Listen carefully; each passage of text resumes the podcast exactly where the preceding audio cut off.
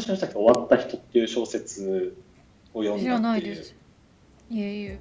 えっと終わ内あ内館真紀子ですね。の終わった人ってやつなんですね、これ何何かというとえっとまあお大きい会社商社かなんかかな。で勤めてたんだけど、出世争いでギリギリ負けてなんか子会社の専務かなんか、専務上なんかちょっと子会社の偉い人っぽい感じで退職した人うんうんが退職後どう生きていくかみたいな話なんですよ。うん。で、うん。まあ、タイトルの通り、終わった人なので退職した瞬間、当然この、まあ、会いに来る人も減るわけですよ。年賀状も減るし、あんなにこう、取引先のなんとかさんなんとかさんって言いにあのい来てくれてた取引先の人も当然来ないし、はいはい。でそのことにとても戸惑うわけですよ。あれ？俺は？みたいなあんなにみんなからちやほやされてた、おわエリートでみたいな感じ、うん。はい。でそんな中こうじゃあ退職したらみんな何するかでいうと近くのこのスポーツジムに行って平日の昼間からおじいちゃんおじおばあちゃんクラスみたいなのがあるわけですよ、はいはいはいはい。俺はあんなとこに絶対に参加しない。なぜならば俺はエリートだからだみたいなのがまあまああのそういうマインドでいるわけですよ。うん。でいろんなところに顔を出すもののなんか顔を出そうとするものの行きたいところでは拒否されなんか行きたくなはいところには自分と似たような人が超たくさんいるってことになんかこう見られるえー葛藤と戸惑いみたいな。なんかそれはなんかすごい共共感っていうかあるだろうなそういうのみたいなそこの時に覚えたような感覚を今回この「セールスマンの死」っていうテーマだとなんかあんまり持つことができなくてこれなんか日本語だからっていうことなのか文体の問題なのかわかんないですけどなんかどどう、まあ一つがそのウィリーがまあ普通にもうまだその在職中に出世してないっていうか結局その地位上り詰めてないですからね。その人生上がりみたいなものを目指すゲームだとして、うん。終わった人はまあそこそこのゴールで上がれたと思うんですけどうん、あまあウィリーは別に上がれなかった人だったからっていうのはあるかもしれないですけど。あこの人セールスマンとしてなんか大成功してるみたいなあ感じではないんですよね大富豪になってるわけじゃないですもんねではなくてね。かなりその辺にいるしょぼいおっさんの一人なんですよ。言うな。西はい。言うな、だからそういうなんかそのしょぼい人間なのにしょぼい人間だって気づかないで上がりを目指しちゃうとこういう苦しみが生まれるんだなって思ってて。うんうんそれがだから逆に大学生の時自分はもっと何でもできるって思ったけどだからだんだんやっぱ自分の身の程のサイズを知ってくるきったからちょっと分かるようになってきたような気もしますけどね。ううんんなるほど。これ全然関係ない話かもしれないですけどはいはい。さっきあの時間感覚っていうことについてうんうん。なんだっけさっきどっかの精神科医の人が書いてる記事読んでたんですけど、うんうん。そのこのこの1時間長かったなとか短かったなとかあるじゃないですか。はい。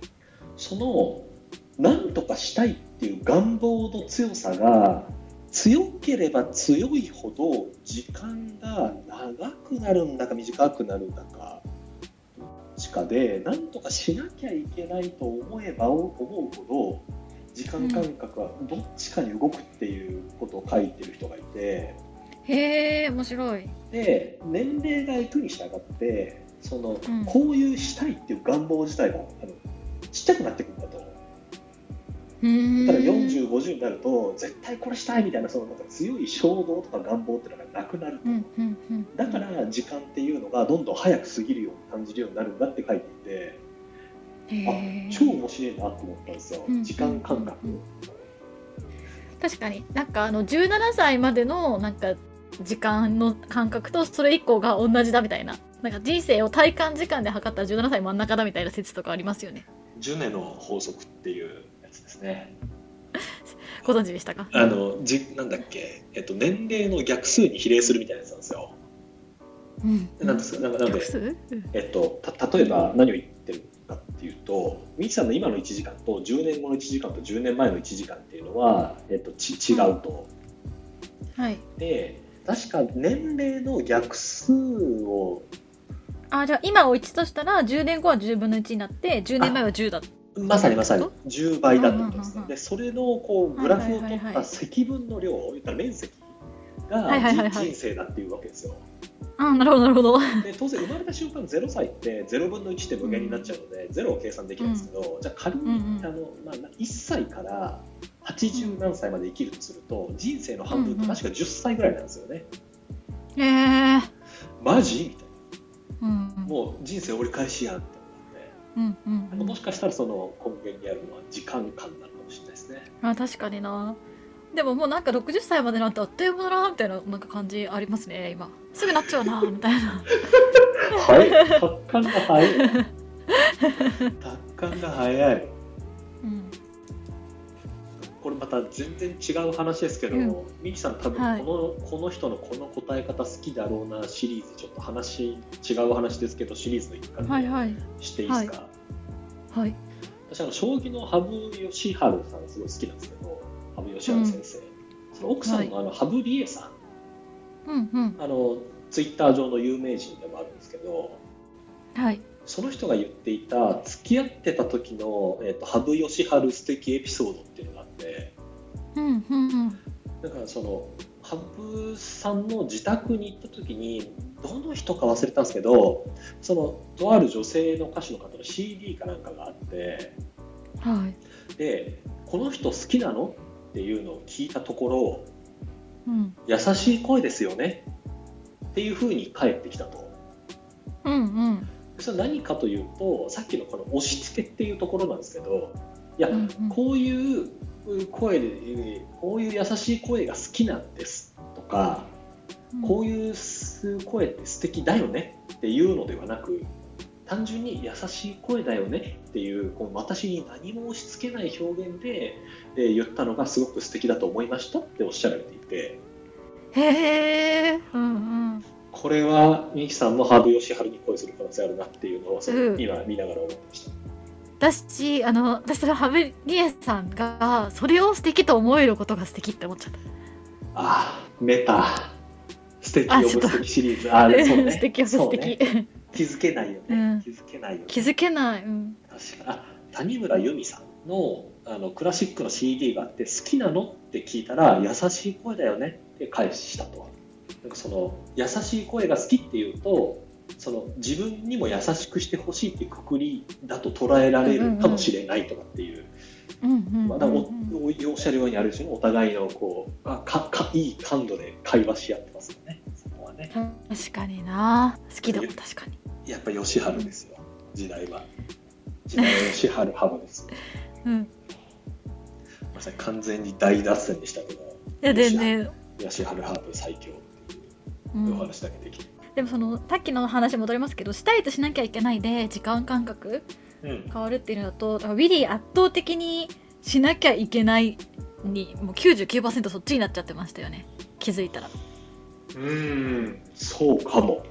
確かに。ねだから多分死までの時間がすごく一瞬ずっと生きてしなきゃいけないことやるのと今死ぬのほぼ同じじゃんってすぐじゃんみたいな思ったんでしょうね。うん。確かにな。なんかそのしなきゃいけないっていう時にこううん息子とかにガツガツ行くシーンあるじゃないですか。あの日の栄光を取り戻せ的なうん。やつ、あれ親父とかに言われたらきついっすよね。言う方もしんどいし、言われる方もしんどいし。そうあの時なんであれしなかったんだけはなんか墓場まで持ってくっていうのがマナーじゃんみたいいやな感じですよね。本当ね。本当そう。本当それはそう。法律で決まってたじゃんって思ってますよね。水に流すことがね。もう水に流すことが法律に決まってるやつですよ。決まってたよそう。いやそうだね。でも価値観が固まってる人の特徴だと思うんですよね。その過去をすごい掘り返しちゃう。あの時ああしてればみたいな。あー。確かになんか悩んでる人とかもすぐあの時ああしてればみたいな言うじゃないですか。そうね。確かにね。でもこうありえたかもしれないね。過去をそう思い起こすのはすごい虚しいってこう健康な時だったら分かるんだけど、悩んでるとなぜかこうあの時ああすればよかったかもしれないっていうことをすごい思っちゃいますよね。いやそれは超グッドポイントっすね。うん。いやこれすごい私が今誤読誤読してるかもしれないんですけどあえてそのままいくと。うん。今日の朝早起きしてそのミキさんがいつ書いてるんだかわからないと言っていたニュースレターを朝書いてたわけですよ。はいはいはい。時間制約を設けて。あ金曜日書いてるんですね。はい、うん。金曜あの毎日ちょこちょこいろんな部分を書き足し書き足し書いてるんですけど。すごいな。なんかその中でさっきの時間感覚っていうことを考えてたのはその今日の朝だったんですよ。はい時間っていうのを直線で捉えるのか、うん。回るように捉えるのかっていうのはなんか大きな差があるなっていうのが個人的な実感としてありますと。えー、うんうん。これ何を,、はい。何を言ってるかというと、なんか直線的な時間っていうこうなんていうか過去から未来に向けてビーンって伸びているような時間感覚って、なんか結構独特だなと思うんですよ。うん。な何を言ってるかというと過去から未来にピーンと向かっていく考え方で働いている人とか特に仕事ができる人ってこの感覚超強いと思うんですよね。なんか未来のこのポイントがあってそこに向けて一歩ずつ進んでいくみたいな感じってすごい強いと思うんですけど、なんか必ずしもそそうじゃないもうちょっと何ですか循環的な時間感覚ぐるぐる回るみたいなもの、うん時間感覚的になんかそれもそれであり得る気がするんですよ。どこかに向かっていくとかなくてとにかくぐるぐる回ってるみたいな、季節みたいな単位だったりうん。すると思うんですよ。ああなるほどね。はいはいはい。時間感覚がそういう人もいそうですね。うん。そうそう。で、うんうん。えっと小林なんとかさんっていうその精神精神医学の先生がいて、さっきのそのうつ病っていう話で言うと、うんその直線的な世界観の中で時間を無駄にしてしまったっていう感覚とそのうつっていう状態がすごい近いっていう話をどっかでしていたんですよね。ああなるほどなるほどでそれがすごい面白くてで何を思ったかというとなんかうちもうちょっとで誕生日なんですけど、なんかほいほいたおめでとうございますあありがとうございます。で誕生日ってその、なんていうんですか毎年来るじゃないですか。うんうん。で毎年来るのってつまりなんか時間軸としてぐるぐる回ってるってことじゃないですか。同じポイントに常にこう帰ってくるって言って。うんなるほど。はいはいはいなので私の理解からするとぐるぐる回ることの表現だったりもするんですよ。誕生日が来ましたとかあるいは年末年始ですとか。なんかそこに直接的な意味とか付与できないんですけどあの直線的なものだけじゃないかもしれないみたいなふうに思いますと。うんでなんかすっげえこの話は長くなってる割にあんまり内容がないんですけど そのいいんですよ、うん、楽しいから、あの直線感覚で捉えるとうん。なんか辛くなることめっちゃありそうだなと思ったんですよ。うん、あるある。過去を無駄にしちゃったもそうだし、これってどこに向かってるんだろうもあるじゃないですか直線だとすると。うんそれはすげえ辛いよなみたいなことを思っていて、でそれを考えてる時にこういろいろググりながら書いてたんですけどうんレオナルド・ダ・ヴィンチが残した時間というものの表現っていうのがあってですね。はいはい。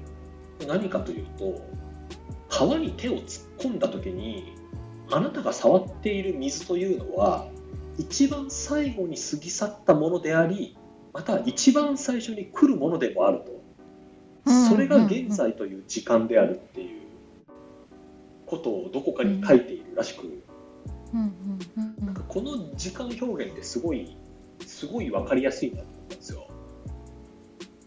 えー伝わっているかな。川が流れてますと。はい。でそれが時間だとした時に自分が触れてるものって、はい。上の方から流れてきたものの中での一番最初か通り過ぎちゃったものの一番に尻尾じゃないですか,、うんそこしか逆に触れられないですよねうんうんうんうん認識できるのって。うんでさっきミーさんが言ってた過去ああしとけばよかったみたいなやつはもうすっげえ先の方に流れてしまったもう水なわけですよ。うんうもうんうんもう言ってもしょうがないしでもなんかこうあの時ああしていたらこの手の時にこう感じれたかもしれないみたいなのは確かにまあまああるうんと。なんかあの突き詰めていくとあんまり未来のこととか過去のこと考えてもしょうがないなっていうあなるほどね。はいとこにはい。はい落ち着き、かつん川っていうのも直線で進んでいくけど最後こう雲になって帰るじゃないですか。川に、うんうん。水蒸気になって雲になって。うん。そうそう。だとするとあ直線でもあり回ってもいるんだなっていうのを理解したのが今日の朝、えーでした。えー、ちょっとまだそこまでいけてない。私まだ直線世界生きてます。どっちかっつったら直線直いや直線いい世界いい世界。ネットみたいな。なんか私の時間感覚だとなんか今生きてるこの世界と似たようななんかパラレルワールドが1万個ぐらいあると思ってて私はたまたまこの選択肢を生きてるみたいな感覚があるんで。だ1年経ったらその分岐が1個選択した分岐に進んだみたいな感じ。へえなんか意味わかります？網だくじみたいな。あ私はこの網だくじみたいな、うん、基本は一本ってこと、んそれで言う。とそうそうだから大きな流れはだからそう左から右へみたいな流れがあってそのどどのルートで行くかみたいなのが違うみたいな。へえだからそういう意味で直線ではないんですけないしだから今ここまで生きてて別にここからどのルートに行くかはまあ自由とは思ってるんですけど、らでも別にだかだから過去を振り返ることも意味ないと思ってるんですけどでも直線だって思ってる、なんかぐるぐるしてないっていうか。うーん白い。網だくじなるほどね。なんかくじみたい。なだから今私のルートだとすごい上の方になんかすごい来ちゃったルートみたいな。でも別にこの先どんどん下にたどることもできるし上の方をたどり続けることもできるしみたいななんかそういう。へえ、なかなか面白い時間感覚ですね。まあでも私も時間軸直線でうん。が時々苦しいんですよね。もう自分積んでるなみたいな。ふうに思っちゃう時もありますよね。弱ってると、すなるほど。なるほど、それは小林なんちゃらさんが言ったやつかもしれないですよ。ぜひあのシュリンクシュリンク読んで、うん。あの気楽はいにやるようはい。にします、はい